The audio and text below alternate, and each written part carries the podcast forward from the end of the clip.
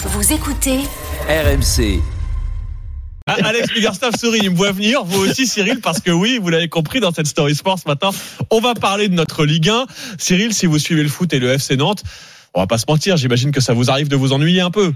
Bah, je vais vous dire, je suis passé dimanche de Metz-Nantes à euh, Chelsea-Manchester. C'était plus une marche, hein. c'était euh, c'était- oui, c'était il une faut- montagne. Faut se mouiller la nuque entre les deux. Ça, on est d'accord, Cyril, mais vous n'êtes, vous n'êtes pas le seul à vous inquiéter. Par exemple, dimanche soir, Alex, il y avait euh, Lens-Marseille en grande affiche du dimanche soir de la Ouais. Ligue 1. Ça a pas fait rêver grand monde. Et plus globalement, c'est le niveau du championnat français qui inquiète ces dernières semaines. la fameuse Ligue des talents. Bon, si vous n'avez pas vu le match de dimanche soir, Daniel Riolo peut vous le résumer. Les équipes, elles font toutes des efforts. Sauf que c'est techniquement que c'est nullissime, que c'est affligeant. Là, c'était terrible. Passe en profondeur, trop fort. Passe à côté, trop fort. Le match de ce soir, il est comme un aboutissement d'un week-end où tu t'es emmerdé. Allez.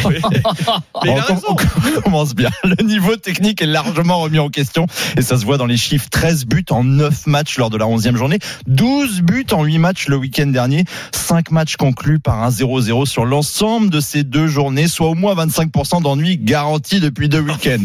Et oui, j'ai calculé. On sent que ça pèse sur certains. Écoutez la réponse de Christophe Dugarry à Jean-Louis Tour dans Rotten sans flamme hier. Pourquoi la Ligue 1 a touché le fond Ah, parce, parce qu'il faut ouvrir les yeux.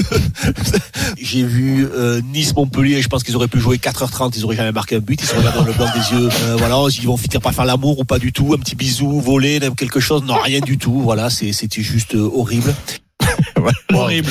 Le burn-out n'est pas loin, mais c'est vrai que si on regarde parmi les cinq grands championnats européens, on en trouve, eh bien, on trouve que trois équipes françaises, le PSG, Monaco et Reims, parmi les 40 meilleures attaques d'Europe. Trois. Il y, a- il y a un vrai problème, mais est-ce qu'on a une explication à ce rendement insuffisant? On peut évoquer les enjeux avec de nombreux matchs entre concurrents directs qui tétanisent un peu les joueurs. La période aussi joue. La spécificité de la Ligue 1, un championnat d'athlètes où les défenses brisent plus souvent ou tout simplement l'accumulation de matchs entre deux trêves internationales.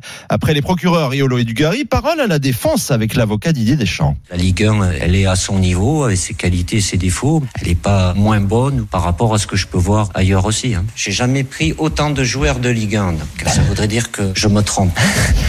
Je peux vous assurer, euh, dans les autres championnats, c'est pas toujours un plaisir de regarder du début à la fin.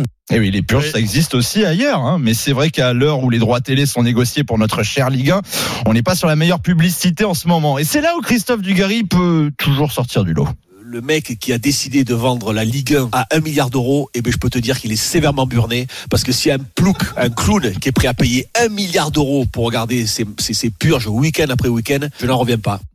Voilà, ce rythme-là, ils vont, Il a peut- raison. eh oui, ils vont peut-être même acheter les droits TV de la Ligue des Talents avec des tickets resto, mais Ah pas sûr que ce soit permis non ah plus. oui, je l'ai, Eh oui. mais oui, pas sûr. Bon alors Cyril, verdict, parce que là on a eu les procureurs euh, Dugas et Riolo, l'avocat Deschamps. Cyril, verdict la Ligue 1, est-ce que c'est devenu la, la, la Ligue de l'ennui? C'est mauvais, c'est mauvais, c'est très mauvais, mais on va pas faire comme si on le découvrait, c'est pas d'aujourd'hui. Ça fait des années que ça nous corrodait. La et saison que- dernière était sympa quand même, il y avait Oh, eu pas non, mal. Non, Oh bon. Moi, ça fait 32 ans que je suis abonné au FC Nantes, donc je vais au match, euh, je suis tous les week-ends. euh, et très honnêtement, moi, je me dis cette année, je disais à mon fils, alors il me regarde bizarrement quand je lui dis, mais je dis, tu sais, à un moment donné, je pense qu'on va arrêter de s'abonner euh, parce que moi, aller, euh, enfin, je préfère faire ma sieste le dimanche après-midi plutôt que d'aller voir des purges. hein. Mais Ah que bah. ce soit à Nantes ou ailleurs, hein, parce que quand on regarde la télé, je veux dire, le championnat de France, c'est pas intéressant. Bah, vous bah, sieste les purges. hein. Non mais c'est dramatique parce que du coup on pose la question des droits de télé, mais si ça vient- on vient même à dégoûter les vrais supporters historiques des clubs qui se posent la question de se réabonner, il va falloir se remettre sérieusement en question sur le modèle de jeu de, de, de, de, de la Ligue 1.